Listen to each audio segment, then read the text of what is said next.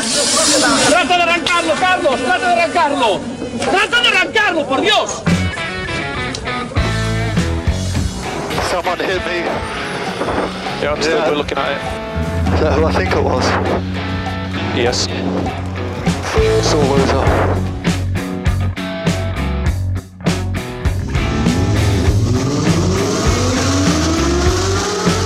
Izquierda buena más ojo corta, se cierra poco. Corta, no cortar. Para izquierda rápida. Para derecha buena más, se cierra poco. Para izquierda buena más, se abre. Acaba buena más, se abre. Sasar. Para derecha buena más, no cortar. Para izquierda rápida, ojo, se abre. Para uno. Derecha rápida, ojo, con fe. Rápida, ojo, con fe. Acaba rápida menos.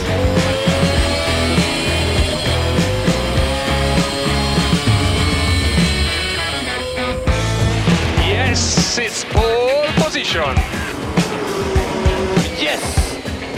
Oh, grazie ragazzi! Uh, che giro! Grazie! Hola, hola, hola, hola, hola. Hola, ¿qué tal? Bienvenidos, bienvenidas a una nueva edición de esta aventura. Este tercera edición MK MK MK MK 39 o 40, no sé. Turbo Track. Buenas tardes. Dani Catena. Un sábado más, aquí estamos en trackfm.com, en el 101.6 de la FM, en, en todos los podcasts, desde el agregador que nos estés escuchando, seguro que iTunes no. Muy buenas tardes, feliz sábado, aquí estamos en este mm, ve- veroño. ¿Qué, qué es, qué es hoy? Explícame. No, no, no lo tengo claro, no sé. Me he puesto las catiuscas, debajo me he puesto las chancletas, llevo chubasquero y además el bikini puesto, todo eso. Pues que no se te olviden la sombrilla y las cadenas. Muy. Eh, sí, muy importante también, es cierto. Bueno, bueno, bueno. Locura en el tiempo que tenemos en esta eh, semana previa a llegar al verano, que será el próximo lunes, lunero cascabelero. Qué bien, qué bien, qué bien. Bueno, y hablando de verano, hay que recordar, aunque no nos gustan las despedidas, que este es nuestro penúltimo podcast de Turbo Track. ¿Correcto? Eh, puede que la última emisión en antena por el 101.6 de la FM, pero eh, no obstante, prometemos un podcast más. Si no, si los señores de Track, los Amancio Ortega de Track, no nos dan hueco en la parrilla una semana más, no os preocupéis, que, que estaremos online. Y, y yo estaba preparando una escaleta con un montón de cosas y presentaciones y cosas de estas que yo suelo contar, pero resulta que la semana se ha tornado bastante revuelta y, y he decidido dedicar un bloque entero a qué está pasando con el coche eléctrico, porque básicamente cada uno va para un lado. Vale, pues lo analizaremos, eh, el tema este del coche eléctrico, que es muy interesante, que el público en general está perdido, las marcas yo creo también. eh, la- No, no, y después de que yo cuente todo lo que voy a contar, vais a estar más perdidos todavía. Qué bien, qué Eso es- suerte, qué suerte. he decidido hacer este bloque de esta manera tan denso porque es que hay noticias que no tienen sentido uno sin la otra. Bueno, es más, una le quito el sentido a la otra. Muy bien, pues eh, me alegra mucho que nos vengas aquí a aclarar la situación del coche eléctrico, Dani, ¿eh? Fantástico, gracias. A ver, David, estamos diciendo que nos vamos ya desde la semana que viene hasta después del verano. Hay que crear hype, hay que crear ahí entusiasmo por, por ver qué se resuelve y qué no durante el verano y con qué aparecemos en septiembre. Hay que enganchar al público. Claro, claro. me parece bien. Es el que tenemos el sector como el coño de la Bernarda, perdón que lo diga, pero está la cosa agitada. Vale, y aparte del coche eléctrico, vamos a hablar de más cosas. Sí, venimos con la DGT porque tenemos una campaña de vigilancia que se está llevando a cabo esta semana y hasta el martes 22, que es muy importante que lo sepáis. Además, eh, bueno, ligado al coche eléctrico lo podía haber metido en el bloque, pero lo he dejado fuera porque creo que merece una mención especial la situación actual del Plan Moves 3 y las administraciones. Ah, pues sí, hablemos de las administraciones, que me tienen contento. Venga, ¿qué más? Tendremos un nuevo cambio de rumbo en la propuesta del cambio de impuesto de matriculación. Bueno, muy bien, todo muy clarificador hoy, sí señor. Hablando de cambios de rumbo, quien generalmente nos dice a todos y hacemos caso o no de si cambiamos de rumbo o no es Google Maps, que sigue evolucionando, nos trae funciones nuevas. Ah, bien, interesante. Y antes de meternos en el bloque este del eléctrico que, que os voy a fundir, eh, os traigo un combustible alternativo de verdad, un Hyundai Kona EV, el eléctrico, Powered. Luego te lo cuento. Vale, luego me cuentas. Mm, espero que no sea una noticia de... Bueno, da igual. Como el bloque de- del, del mundo eléctrico va a quedar bastante denso, pues tendré que romper con, con algo fuerte y he elegido a Porsche, que está preparando una versión nueva del Cayenne y ha batido una nueva marca en Nürburgring. Vale, pues luego veremos esa versión del Cayenne. ¿Y qué más? ¿Tenemos más cosas aún?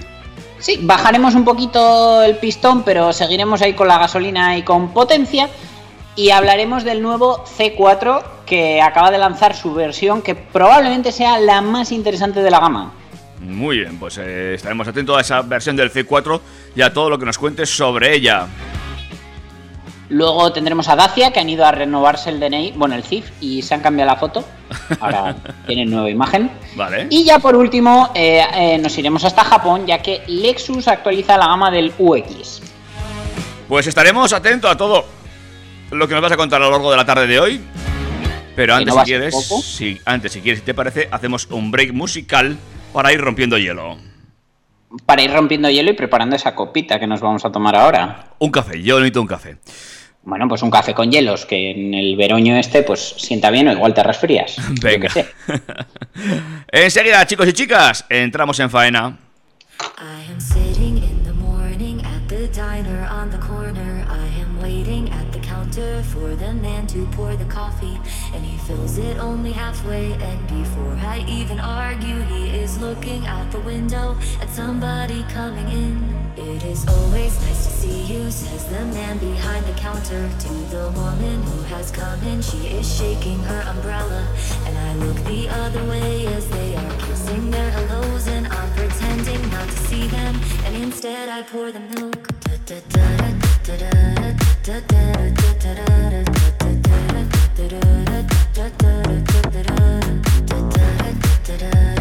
da da da da da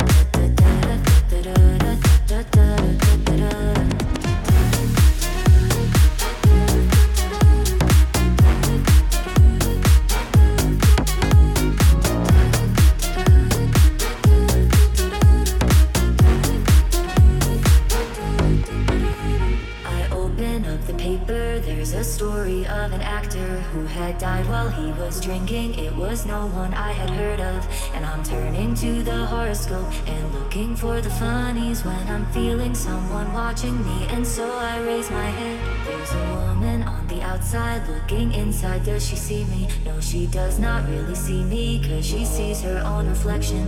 And I'm trying not to notice that she's hitching up her skirt, and while she's straightening her stockings, her hair has gotten wet.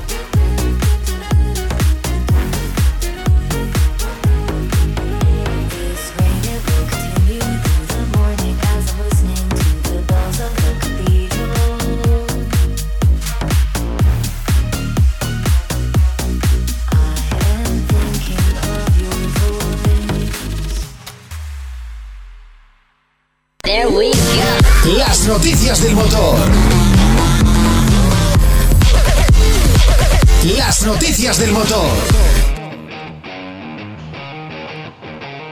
Amiguitos, amiguitas, damas y caballeros, chicos y chicas, Laleli, Lolus. Arrancamos ya, nos metemos en faena en TurboTrack para, mm, bueno, como siempre, acercarnos lo primero a la DGT. Sí, David, porque la Dirección General de Tráfico ha puesto en marcha desde este miércoles y hasta el próximo martes 22 de junio una nueva campaña en la que se intensificará la vigilancia sobre el riesgo que supone el consumo de alcohol y drogas en la conducción. Después de que en las últimas semanas se hayan registrado varios accidentes con víctimas mortales en los que los responsables eran eh, positivos en alcohol y drogas, pues no era mm, ninguna sorpresa que iba a pasar esto. Y vamos, de hecho, nosotros lo aplaudimos.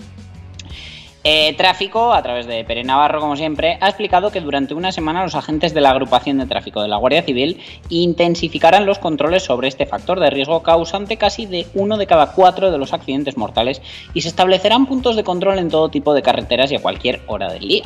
Asimismo, Tráfico ha invitado a los ayuntamientos de más de 25.000 habitantes para que se sumen a la campaña con el establecimiento de controles en sus respectivos cascos urbanos.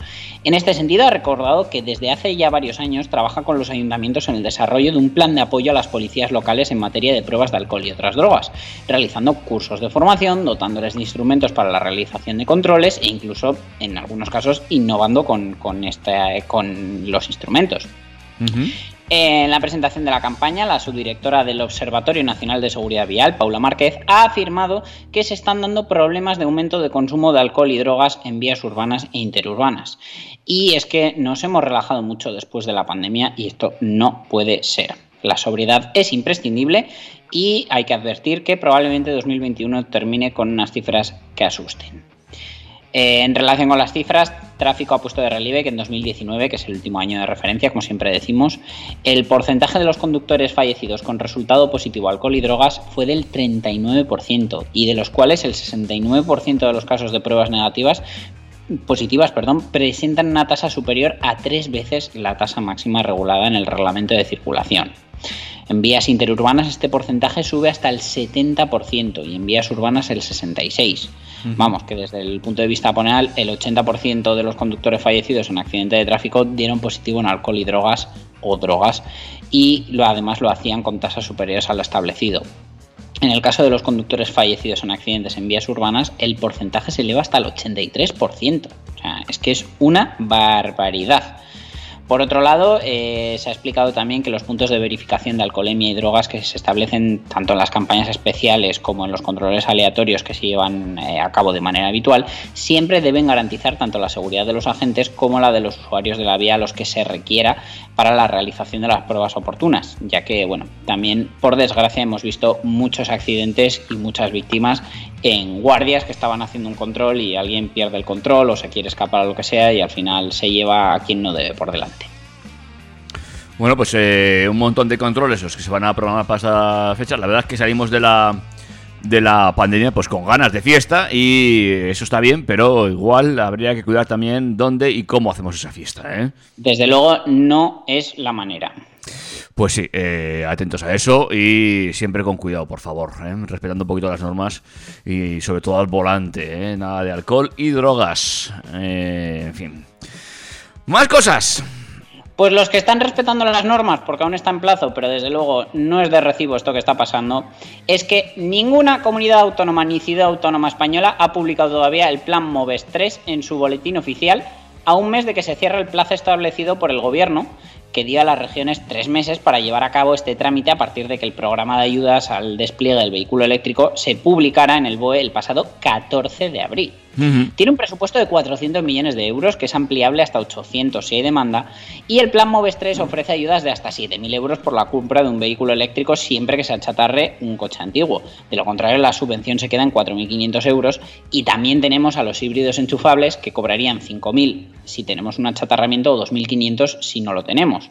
Además, también hay subvenciones para la compra de otros tipos de, vehículos, de, otro, de los puntos de carga y desde luego... Mm, me da a mí que esto va a ser un lío como siempre porque se va a hacer a última hora y mal en todos los sitios. El programa está coordinado por el Instituto para la Diversificación y Ahorro de Energía, que se llama IDAE, y gestionado por las comunidades y ciudades autónomas, que son las que deben hacer las convocatorias correspondientes en sus territorios. Es decir, no va a ser como los planes PIBE, que el propio gobierno lanzaba el plan para toda España, sino que cada comunidad lo tiene que hacer que esto es una nueva barrera, porque en cada comunidad va a haber unos requisitos diferentes a la hora de tramitar la ayuda, presentar documentación, etc. Pero bueno, Por el momento ninguna comunidad ha hecho los deberes y en la edición anterior los particulares y autónomos ya pueden acceder a las ayudas.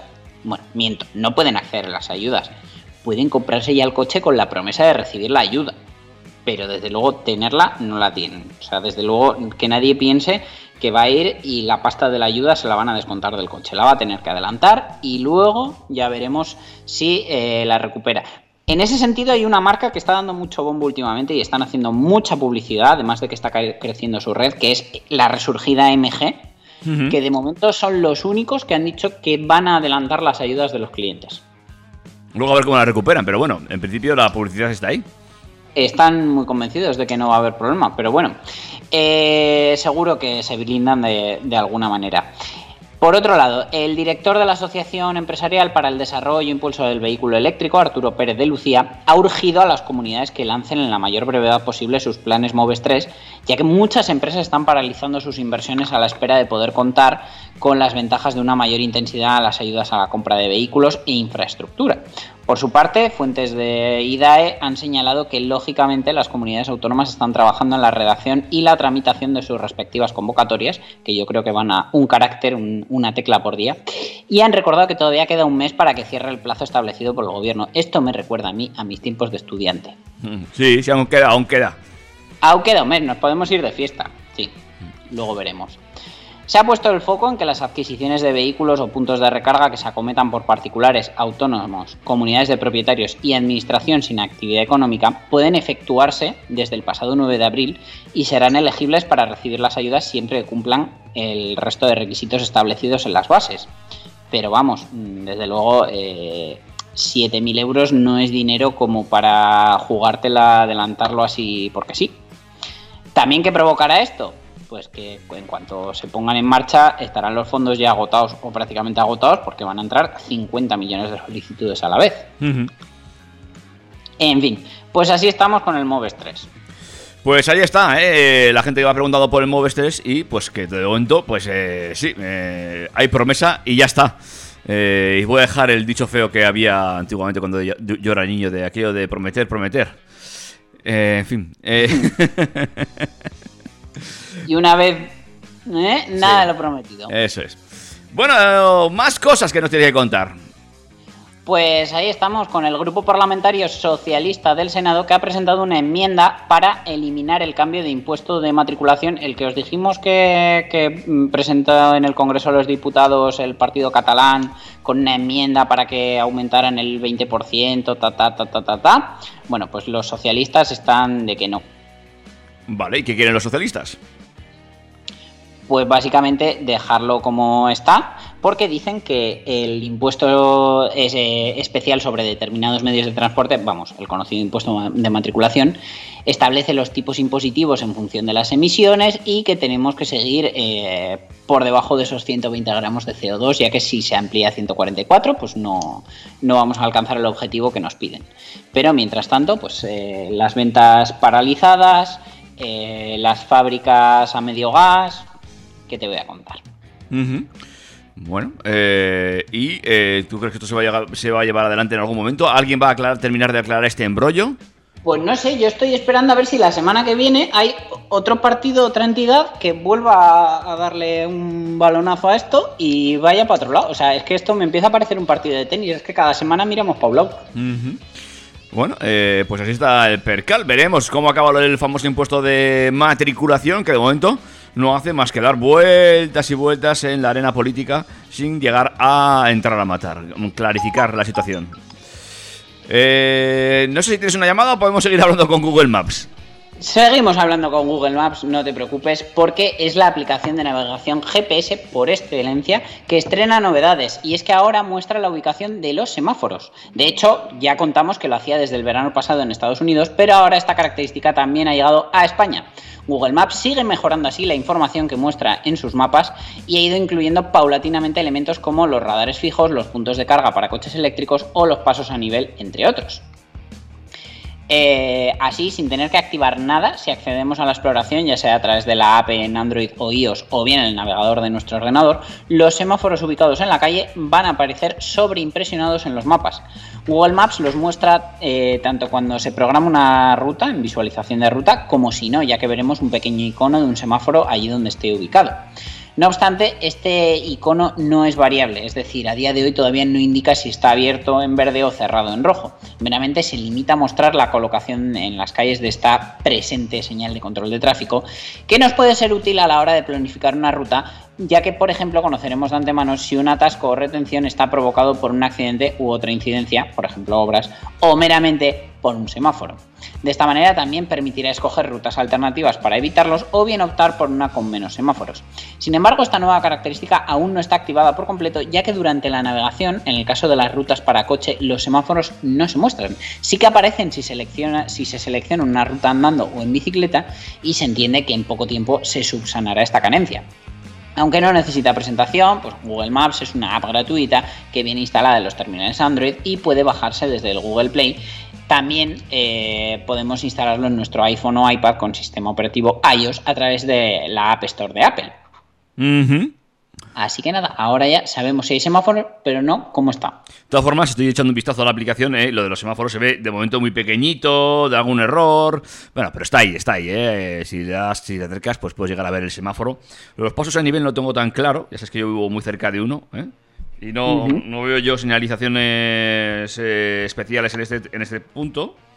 Y ahora si me das un segundo, voy a buscar, que tengo aquí al lado también un, un- un punto de carga. A ver, a ver, vamos a ver. No obstante, mientras buscas, te diré que yo ya tenía una forma de intentar averiguar semáforos con Google Maps.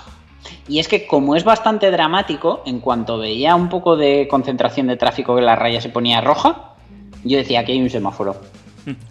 Vale, el punto de carga sí lo marca, ¿eh? Bien, bien, ¿no? La verdad que se lo están currando y bueno, es una aplicación que cada día funcionará mejor. Incluso ya sabéis que tenemos también Waze, que es esa navegación tipo Social Drive, donde la gente puede añadir los eventos y, eh, tener en cuenta cosas que están pasando justo en el momento a través de sus usuarios. Y eh, su motor se basa en, Google Maps, ya que Google compró Waze hace un tiempo. Bueno, pues eh, visto todo esto, vamos a meternos con esa, esa nueva forma de combustible para vehículos. Prepárate que vienen curvas. Puede parecer una broma, pero no lo es. En Australia ya circula por las carreteras un coche, momento uno, que se mueve gracias a excrementos humanos. ¡Ole! Las aguas fecales que salen del váter sirven para generar electricidad, algo que ya se sabía, y esa energía sirve para mover vehículos eléctricos. Te cuento, la empresa australiana Urban Utilities cuenta desde el 25 de mayo de 2021 con un coche eléctrico cuya electricidad se genera gracias a excrementos humanos. Este modelo consiste concretamente en un Hyundai Kona EV que va decorado por decirlo de alguna manera, con una gran pegatina promocional a ambos lados que representa una caca gigante, por lo que resulta bastante fácil de identificarlo, por cierto. No hay duda de que se trata de un buen reclamo publicitario para dar a conocer la gran variedad de fuentes capaces de suministrar electricidad a un automóvil. Según la portavoz de Urban Utilities, Anna Harley, las deposiciones diarias de una persona pueden generar electricidad suficiente como para impulsar este Hyundai Kona a lo largo de unos 450 metros. ¿En serio? Sí. Vale, vale. ¿Cuántos kilómetros haces tú al día? No, es que igual te tienes que cambiar la dieta. Digo, lo que te gastes en el McDonald's para hacer funcionar esto y en yogures con bifidus de los de José Coronado, pues lo mismo no compensa y te puedes comprar un coche de gasolina. Es Ah, más, para, para, para. Te he entendido, 58. te he entendido 450 kilómetros. Y no, son 450 metros. Por eso, eh, tú porque mira, mm, coincide que vives al lado del trabajo, pero vamos, mm, irías pero no volverías. Ah, 450 metros, bueno, eh, una persona, una familia son cuatro, cuatro niños dos al día. Estamos hablando ya de dos kilómetros. Te iba a decir, un niño igual no. Mm, Lo mismo con el mío, hacemos 20.000 kilómetros al año. Pero bueno, eso es otro tema.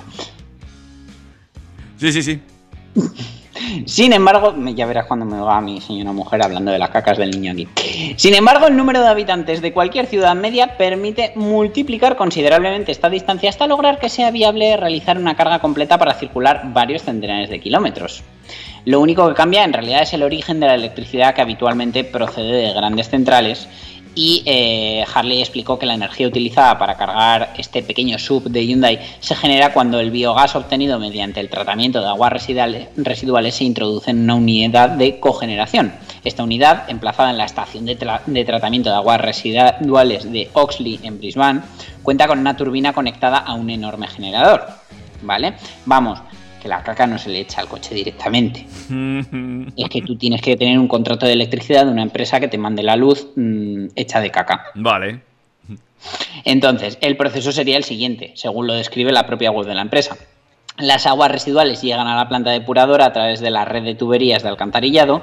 Primero se filtrarían los sólidos, luego las aguas residuales pasarían a los bioreactores, que son como grandes estanques mm, donde las bacterias trabajan para descomponer aproximadamente el 60% de los nutrientes.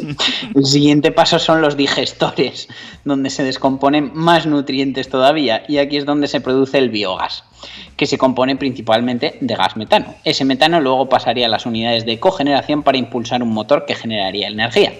Y aunque seguramente no se den cuenta, más de 330.000 personas en el sur y el oeste de Brisbane están ayudando a crear combustible para nuestros coches, que se recargan con caca, según dijo la portavoz de la empresa. Harley añadió que convertir los excrementos en energía también estaba ahorrando a Urban Utilities alrededor de 1.700.000 dólares australianos al año, que serían unos 1,3 millones de dólares americanos en costes operativos. El año pasado produjimos suficiente electricidad como para abastecer al equivalente a casi 4.000 hogares. La iniciativa no solo ayuda a mantener nuestros coches en carretera, sino que también nos ayuda a operar nuestras dos plantas de tratamiento de aguas residuales situadas en Oxley y Lugan Point, añadió la portavoz. Aquellos que quisieron ver de cerca y en persona la flota de coches de caca pudieron verlos en el Festival de Sostenibilidad Green Earth Fair de Chermside el pasado 30 de mayo. Y este sería el llamado coche número 2, puesto que el primer automóvil propulsado por caca de Australia fue lanzado también por Urban Utilities en 2017. Si bien esta iniciativa y su peculiar presentación, empleando abiertamente el concepto coche de caca, resulta llamativa, lo cierto es que cada vez más surgen iniciativas que permiten emplear recursos ya existentes para cargar nuestros coches eléctricos. Algunos ejemplos serían la energía mareomotriz, la enorme energía que regeneran los trenes al frenar o los molinos de viento en las autovías y también las plantas de biogás. En fin, eh, bueno, no, sabía que Hyundai Kona era un coche de... Ah, en fin. Eh, muy interesante todo esto. Kona ya tiene una imagen un poco controvertida por lo que significa Kona en gallego, con que ahora sí encima tenemos en cuenta que funciona con caca. ya. Ahí lo hemos matado. Eh, hacemos el break antes de meternos en esa, en esa parte densa de la actualidad eléctrica. Sí, por favor, porque yo creo que después de esto igual alguno necesita ir a generar electricidad. Ay, en fin, amigos y amigas. Venga, pues darme un break, hacemos un break y nos metemos con ese follón eléctrico que Dani nos ha preparado para esta tarde de sábado, amigos y amigas.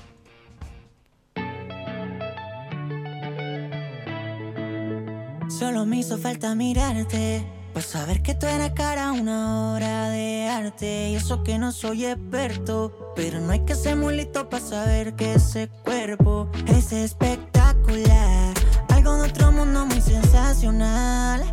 Y se me cae la guagua Cuando sonríe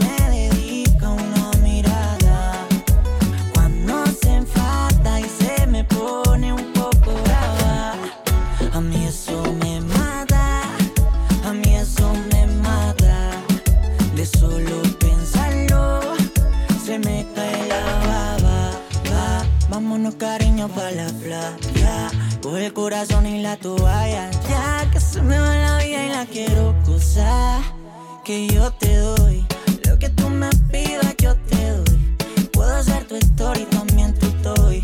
Ponte más bonita que ya voy, ya voy, ya voy. Y se me cae la guagua cuando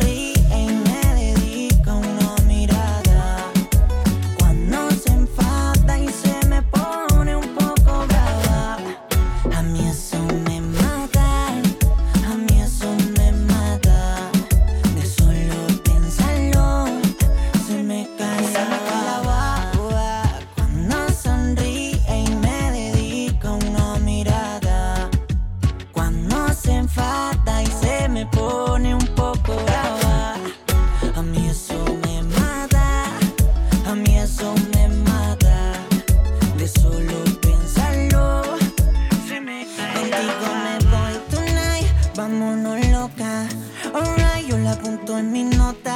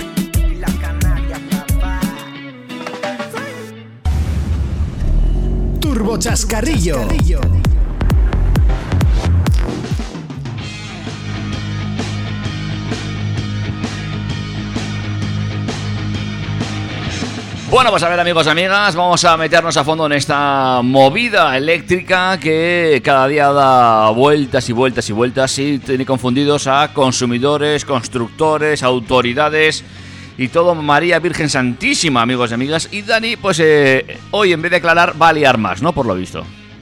Sí, porque, bueno, yo estoy bastante liado, no sé cómo va a acabar esto y no puedo permitir que estas dudas me embarguen solo a mí.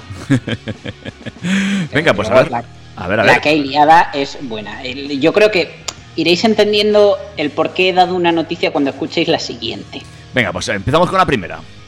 Venga.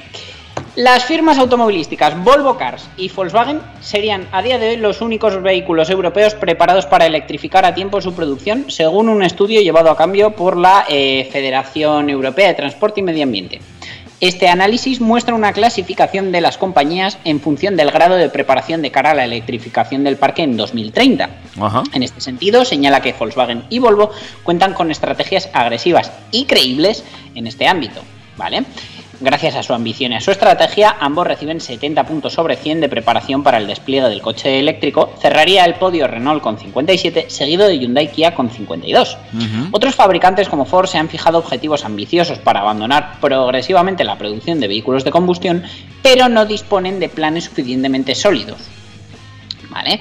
Eh, después de Ford, pues estaría Stellantis, luego Daimler, después BMW, que fíjate que considero que a día de hoy no tiene una mala ofensiva eléctrica, pues eh, no están los primeros ni muchísimo menos. Jaguar Land Rover y por último Toyota, que ocupan los peores puestos con un escaso nivel de ambición y ningún tipo de plan para adaptarse a un futuro 100% eléctrico.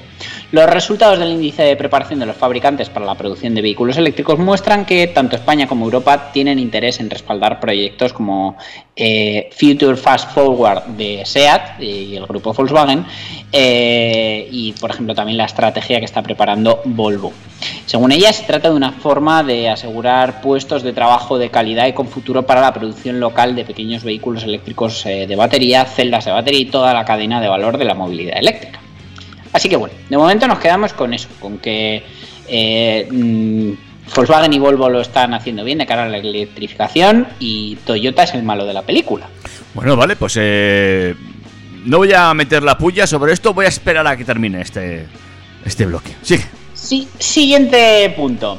Toyota ha asegurado que es demasiado pronto para centrarse solo en vehículos eléctricos, por lo que el fabricante espera disponer de diferentes tipos de motorizaciones en los próximos años. Así ha respondido el vicepresidente ejecutivo de la compañía Shigeru Terashi a una pregunta de una inversora sobre por qué Toyota está tomando una ruta de electrificación diferente a la de Honda, por ejemplo, que apuntó que todas sus ventas en 2040 serán de modelos eléctricos. Es demasiado pronto para concentrarse en una opción, subrayó el señor presidente, que aseguró que en los años que restan hasta 2050 diferentes opciones, incluyendo los modelos híbridos y los de celdas de combustible e hidrógeno, deberán competir entre sí para que la empresa se quede con las mejores opciones. Esta visión dista de otras grandes compañías automovilísticas que tienen como objetivo ofrecer modelos solo cero emisiones dentro de dos décadas. Sin embargo, Toyota se mantiene en su postura de que los automóviles no eléctricos también desempeñarán un papel en el futuro. Algunas personas aman los vehículos eléctricos a batería, pero otras no ven estas tecnologías como convenientes. Al final lo que importa es lo que eligen los clientes, indicó el director de tecnología de la marca japonesa Masahiko Maeda, eh, según recoge Bloomberg. Bueno, bueno, por lo menos da una explicación de lo que eh, se planteaba en en principio. Es que ellos no creen en la electrificación, por lo menos a- de momento.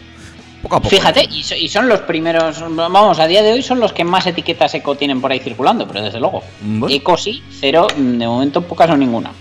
Bueno, bueno. Ahora bien, estamos en ese punto en el que te dicen que te tienes que comprar algo electrificado Sí. porque si no eh, te mueres. Y tienes que comprarte, aunque sea un microhíbrido con su batería y su cosita, ¿vale? Sí. Pues llega la Asociación Europea de Proveedores Automovilísticos, CLEPA, que te dicen que creen que la crisis causada por la escasez de chips semiconductores necesarios para la fabricación de vehículos de cualquier tipo puede durar hasta bien entrado 2022. Así lo han señalado en un informe donde se indica que las interrupciones en la cadena de suministro de esta clase de componentes han retrasado la producción de unos 500.000 vehículos en todo el mundo. El segundo trimestre de 2021 ha sido muy desafiante y todavía se ven interrupciones en la fabricación con retrasos en la producción y ocasionales situaciones de parones.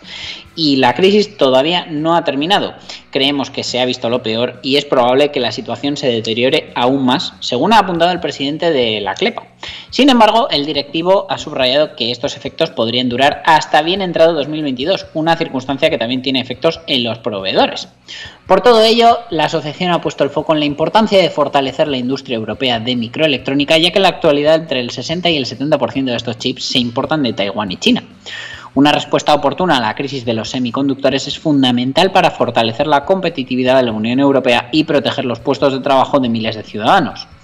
Eh, recordemos que la automoción es responsable del 37% de la demanda de semiconductores en Europa en comparación con una cuota del 10% a nivel global. Vamos, que gastamos más coches que consolas. Una estrategia exitosa de la Unión Europea para la microelectrónica solo se puede lograr si se basa en el papel central de los proveedores. El informe de la asociación llama la atención sobre el papel de las pequeñas y medianas empresas que necesitarían transformarse rápidamente, por lo que ha pedido que sean apoyadas para evitar puestos de trabajo. No pasa nada, nuestras administraciones se pondrán a ello y en 2040 a lo mejor tendrán un plan. Bueno, seguro, vale. Entonces, eh, tenemos a las marcas que no sabemos muy bien qué estrategia van a seguir con la electrificación. Eh, Toyota que te dice que no. que ellos pasan, que ellos hasta que no vean cómo está el mercado, que de momento creen que es pronto. Y luego que te dicen otros que sí, sí, mucho electrificar, pero si no hay chips que poner, no sabemos cómo lo vamos a hacer. Venga, pues ahora llega Mazda y te dice que electrificará todos sus modelos para 2030 y uno de cada cuatro será cero emisiones. Venga. Y dices tú, 2030, ¿por qué ese horizonte? Porque si pides ahora el coche te llega en 2030. No se me ocurre otra explicación. Vale. Entonces, Mazda ha anunciado este jueves que va a acelerar sus planes globales para conseguir un futuro sin emisiones de carbono en 2050, por lo que una cuarta parte de sus modelos será cero emisiones para 2030 y todos los demás vehículos tendrán algún tipo de electrificación. De esta manera, entre 2022 y 2025, Mazda presentará una gama de nuevos automóviles basados en la arquitectura Skyactiv, principalmente para Japón, Europa, Estados Unidos, China y el sudeste asiático. De esta manera se incluirán cinco modelos híbridos, otros cinco híbridos enchufables y tres coches 100% eléctricos, aunque la marca no ha dado más detalles sobre el lanzamiento de ellos. Además, Mazda está desarrollando una nueva plataforma para vehículo eléctrico que se utilizará para modelos de varios tamaños y tipos de carrocería entre 2025 y 2030.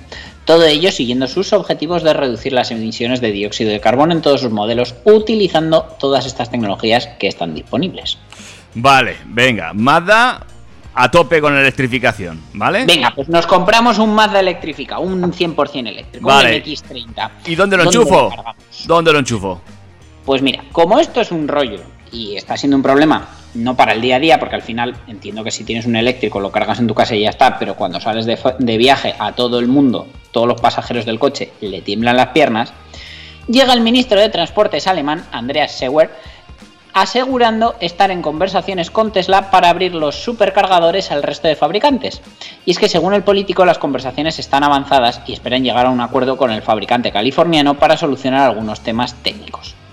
Aunque por ahora no hay más detalles sobre las negociaciones, si finalmente llegaran a buen puerto sería un punto de inflexión para un acuerdo en el resto de países del mundo y se convertiría en un aliciente para los compradores de un coche eléctrico aumentar considerablemente la red de recarga rápida a nivel mundial. Ya sabemos que Tesla posee la red de recarga de vehículos eléctricos más extendida y mejor gestionada de cuantas existen en todo el mundo. Y es que cuando el fabricante apareció en el mercado no había posibilidad de depender de redes de carga de terceros como hoy hacen el resto de fabricantes, ya que no existían. Desarrollar su propia red desde cero, una década después de implementar su primer cargador, eh, ha hecho que Tesla tenga ahora mismo una red de 25.000 puntos de recarga repartidos en 2.700 estaciones de todo el mundo. Y a diferencia de otras redes de carga de terceros existentes como Unity, Electrify America, ChargePoint, Iberdrola o quien sea, solo los coches eléctricos de Tesla pueden cargar en su red y la posibilidad de que otros fabricantes eléctricos utilicen la red de carga para los coches eléctricos de cualquier otra marca es uno de los rumores que se repiten de manera cíclica todos los años. Y Tesla siempre ha parecido estar abierto a esta posibilidad, aunque realmente no se sabe si el hecho de que no se haya hecho realidad se debe a una negativa propia o del resto de fabricantes. En cualquier caso, dependería de un acuerdo para compartir los costes extra que provocarían y estas conversaciones hasta ahora, por la razón que sea, nunca han llegado a buen puerto. La implementación en Europa del conector CCS en toda la red de supercargadores facilita de manera determinante el problema de compatibilidad entre formatos, ¿vale? Cosa que no ocurre en Estados Unidos, pero cualquier coche europeo y un Tesla usan el mismo eh, estándar de carga y lo convertiría únicamente en un problema de software. Sin embargo, eh, Andreas Sewer asegura que existen algunos problemas técnicos que deben aclararse y eh, añade que espera que se llegue a una solución satisfactoria. El ministro alemán se ha puesto como objetivo que sea posible el uso sin barreras de las estaciones de carga de todos los proveedores existentes. Con los problemas técnicos es posible que se refiera a la implementación de un sistema de pago uniforme vinculado al teléfono móvil. Abrir los supercargadores a otros fabricantes supondría un uso mucho más intensivo de estos equipos, lo que supondría una menor disponibilidad para los propietarios de un Tesla, que ahí es donde quería yo llegar. Te compras un Tesla porque son los únicos que te garantizan que su red de carga siempre funciona, siempre está disponible y no vas a tener ningún problema. Y de repente ahora cualquiera puede usarla. Y además tú te has comprado un Tesla porque lo quieres cargar a chorrocientos kilovatios, y resulta que tienes en su sitio cargando un Skoda Citigo eléctrico a 40 kilovatios. Yo no sé, pero lo mismo, si en algún momento esto lo hacen posible, lo mismo pagas el kilovatio, no sé, a 2 euros, que te va a salir a 40 euros hacer 100 kilómetros. En fin, pues eh, ir viendo, ¿no? ir viendo, pero desde luego, vamos, yo no sé a qué llegarán los alemanes o no, pero desde luego Tesla no se puede permitir eh, pisar, a ver, que evidentemente sería un acuerdo en el que ellos eh, aceptarían, pero no sé, a mí por el modelo de negocio de Tesla me parece que tienen que, yo mirando como empresa, eh, tienen que seguir con esa exclusividad de la red de carga. Bueno, también, claro, depende un poquito de... Bueno, es una buena opción, ¿eh? es una buena opción, pero hay que ver cómo está Tesla haciendo negocio. Igual es momento de abrir su red a, cambio de un Canon. Tú lo quieres cargar, pues lo pagas, o si no, no, ya veremos. Sí, pero si lo ponen a un precio imposible, pues eh, seguiríamos casi en las mismas. No obstante, debe ser que eh, todo el país está un poco emocionado con esto y durante estos últimos años hemos visto cómo cada vez más fabricantes han dicho que van a dar el paso de fabricar solo coches eléctricos. Ha pasado con Jaguar, con Volvo, Ford, Smart, General Motors y ahora se suma a ellos el alemán Audi. Y es que eh, uno de sus directivos ha comunicado a un medio alemán eh, que no fabricarán ningún coche de gasolina ni diésel a partir de 2026. Una apuesta a todo por lo eléctrico y que presumiblemente dejará fuera también a los híbridos. Y es que Audi ya anunció en marzo de este año que no desarrollaría nuevos motores de combustión, pero no que fuera a dejar de venderlos tan pronto. Audi, que como ya sabemos es subsidiaria de Volkswagen, confía en su empresa matriz para esta electrificación de toda la flota. Volkswagen es uno de los fabricantes tradicionales que más está empujando a la, industria automovilística eléctrica, si no la que más, junto con Volvo, y con sus diferentes modelos ID3 e ID4, entre otros están planteando una serie de alternativas a un mercado acaparado por Tesla actualmente y que pues no sé si esto de, de los supercargadores será lo que da sentido en parte a esta noticia. Si hay un problema al que se va a tener que enfrentar Audi, no es tanto el rendimiento de los eléctricos, sino la disponibilidad de materiales y componentes para fabricarlos, como ya hablábamos antes, y especialmente ahora con ese cuello de botella que está generando la escasez de chips. Los fabricantes de vehículos también se enfrentan a una escasez de materiales para fabricar grandes baterías, que al final es un componente esencial para un coche eléctrico. Y bueno, aunque no es muy grande, la electrificación de Audi de momento se limita a unos pocos vehículos tenemos el Audi e-tron desde 2018, ahora se han presentado los Q4 e-tron y Q4 Sportback e-tron y también el e-tron GT. Eh, tenemos ya un concepto de Audi A6 e-tron y bueno, pues eh, habría que ver cómo llegan eh, las siguientes generaciones de los compactos, los más pequeños, de los que, bueno, eso no tenemos pues, dudas de que confiarán en la plataforma MEB del grupo Volkswagen y serán pues como un ID1, un ID3, etcétera. Pues ir viendo, pero bueno, otra que se lanza de cabeza a la electrificación y bueno, 2026 eh, está ahí, a la vuelta de la esquina, ¿eh? son apenas tres años y medio lo que nos queda.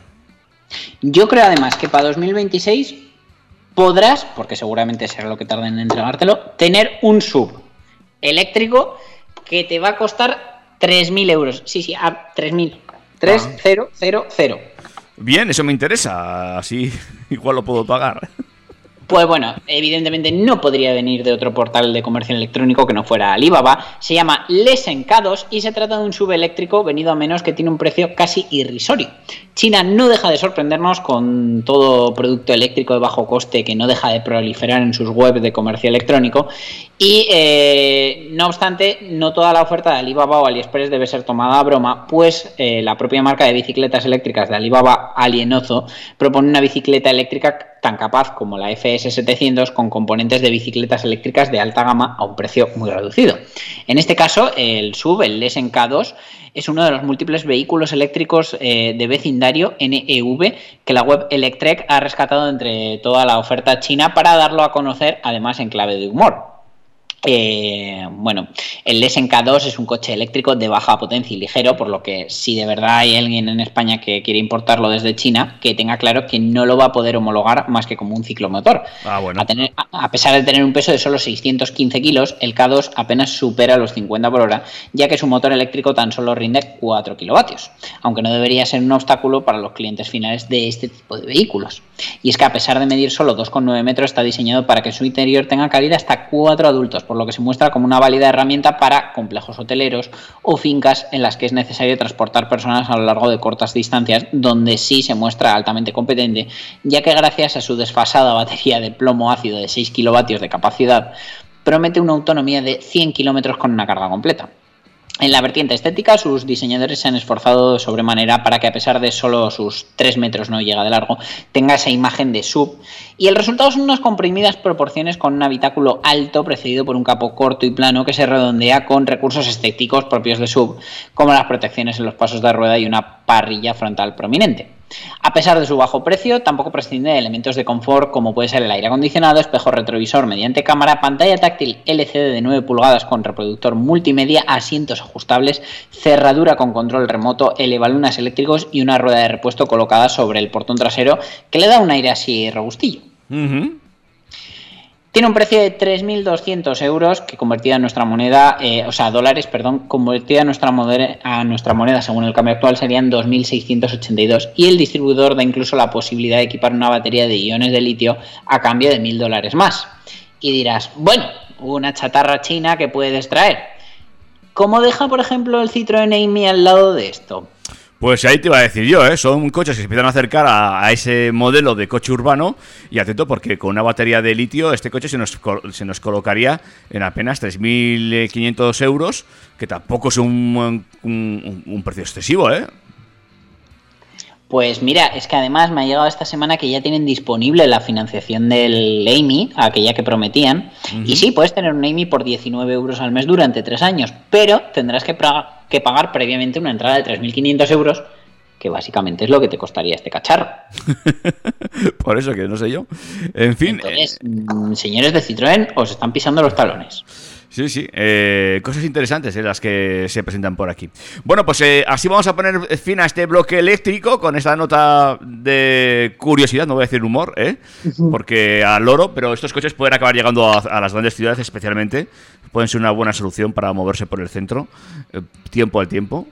Y lo que me extraña mucho es ese ranking que has nombrado al principio, porque fíjate, yo a Stellantis la tenía como mucho más avanzada. Fíjate que Peugeot tiene cosas mu- muy, electrificadas ya.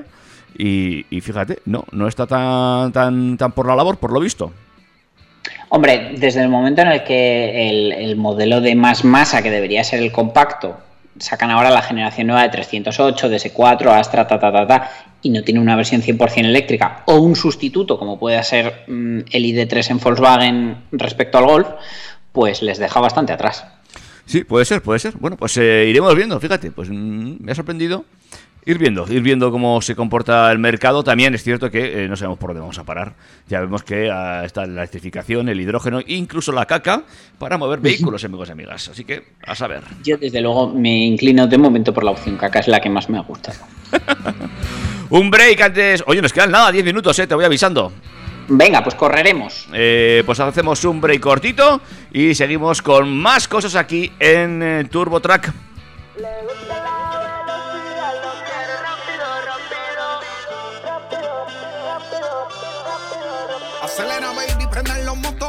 Noche apretamos y no hay quien te controle. De la manera en que lo montas a mí me fascina. Vamos a tomar noche de adrenalina.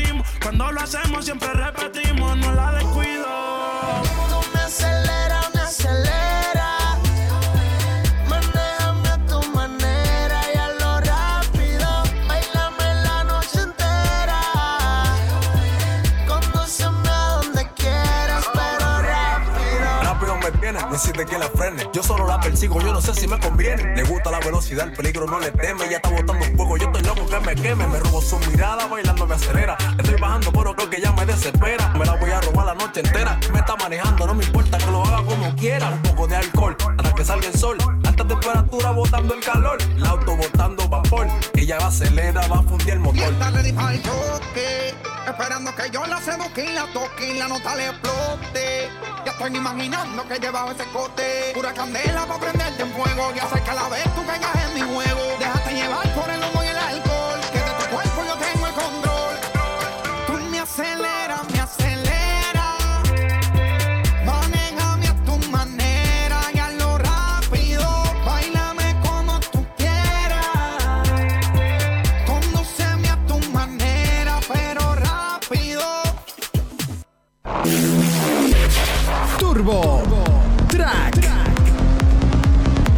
Novedades.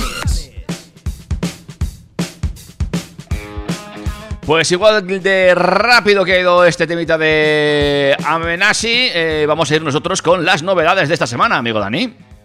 Pues sí, y vamos a ir tan rápidos como este Cayenne que está en camino y ha volado en Nürburgring, estableciendo un registro de 7 minutos 38,925, alrededor de los 20,83 kilómetros del trazado Nordschleife, y ha sido el piloto de pruebas de la marca Lars Kern que al principio decía no creerse que estuviera yendo así de rápido en un sub. El Mm. tiempo supone un, tije- un tijeretazo de casi 4 segundos respecto al récord previo del Audi RS Q8, que era hasta entonces el sub más rápido sobre el trazado alemán. Oye, pues no está nada mal ese tiempo, ¿eh? es una auténtica barbaridad. Pues mira, lo han hecho con un, con un Cayenne Coupé, eh, perfectamente equipado, con jaula antivuelco, eh, luego además con algunos elementos estéticos como una doble salida de escape en el centro. Bueno, eh, se le esperan eh, 550 caballos, 770 newtons metro de par y un motor 4 litros V8 biturbo.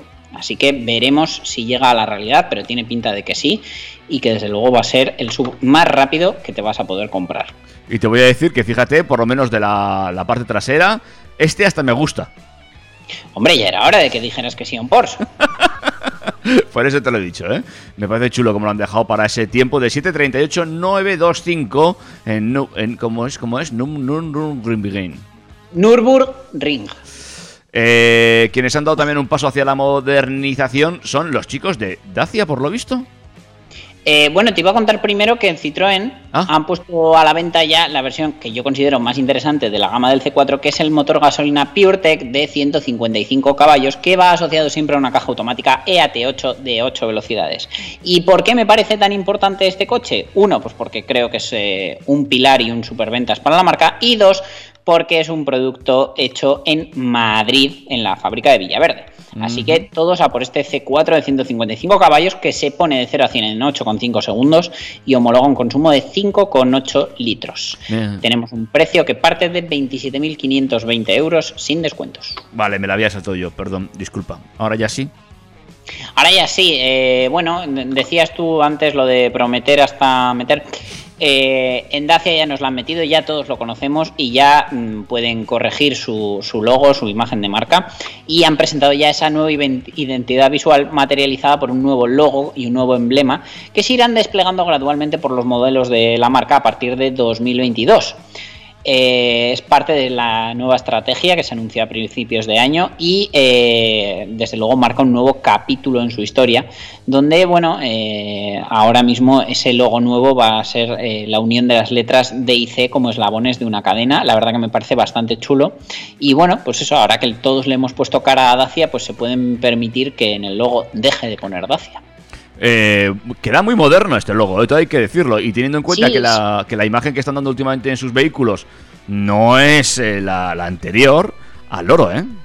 Sí, bueno, al final ellos eh, siguen diciendo que están centrados en, en lo esencial y bueno, eso han querido también para el logo, que es un esquema de colores basado en el verde kaki, eh, evocando la proximidad de la marca a la naturaleza y con colores secundarios que eh, serían el kaki oscuro, el terracota y la arena, así como el naranja brillante y el verde. Eh, a partir de este mes de junio, la nueva entidad de la marca se implementará a través de diferentes canales de comunicación y los concesionarios de la red también cambiarán gradualmente eh, de imagen a partir de principios del 22. Bueno, eh, pues vamos ya con la última del día de hoy. La última del día de hoy, que no es otra que esa actualización del Lexus UX, el 250H híbrido, que se está vendiendo súper bien. Y eh, bueno, eh, han, han metido ahora los acabados F Sport, F Sport Cuero y Luxury. Y eh, van a meter, pues unos paquetes estéticos en los que los pasos de rueda tendrán el mismo color de carrocería. En el acabado Style se van a introducir tapicerías de cuero, eh, tanto en negro como en blanco, como negro con puntadas en bronce. Se van a incorporar además asientos delanteros calefactados. Van a meter un nuevo color exterior, el gris Sonic, que va a estar disponible para todos los acabados. Y bueno, solo recordaros que este Lexus UX 250H eh, incorpora un motor híbrido de 184 caballos de potencia y estaría disponible desde los 34.300 euros del acabado más sencillo hasta los 57.000 del Luxury. Bueno, eh, pues un buen repaso que le han metido a este UX250 para seguir actualizándolo para ponerlo en carretera y a un precio atractivo, ¿no? Yo sin duda lo que esperaba que hicieran con este coche, que ya te digo, está siendo un superventas y está siendo un dolor de cabeza para, por ejemplo, el Cupra Formentor, ya que es un concepto muy similar. Es un sub, pero no termina de ser un sub, está más cerca de un compacto y la verdad que, por ejemplo, la última vez que estuve en Madrid vi un montón. Y esperaba que con esta actualización a lo mejor llegara a un techo panorámico en condiciones. Porque tienen un techo, pues el típico techo solar que es una ventanillita y ya está. Y dije, a ver si con esto meten el panorámico. Pero no, seguimos con un techo pequeñito que desde luego en un sub de estos, por lo menos en Europa, eh, sería un buen reclamo. Pues nada, Dani, ha sido un placer haberte tenido en este penúltimo programa. Pues nada, David, eh, nos vemos la semana que viene ya para cerrar temporada con, con una fiesta final. La la semana que viene no quiero café, sí que quiero copas. ¿Vale? Y todo esto y mucho más en, en trackfm.com, en el 101.6 de la FM y en todos nuestros podcasts. Además tenemos las vías de comunicación que no las hemos recordado. info arroba turbotrack.es como correo electrógeno, como dice David, arroba turbotrackfm en Instagram. ¿Y dónde más estamos? Eh, en el Facebook. Eso es. Ay, cómo te lo aprendes, eh. ¿Ya has visto? Igual la temporada que viene hago el programa yo solo, no te digo más. Venga, vale. No, no, no, aburrí mucho. Cuídate mucho. Un abrazo, David. Hasta la semana que viene. Adiós. Macho, yo no sé tú, pero yo me lo he pasado muy bien, macho.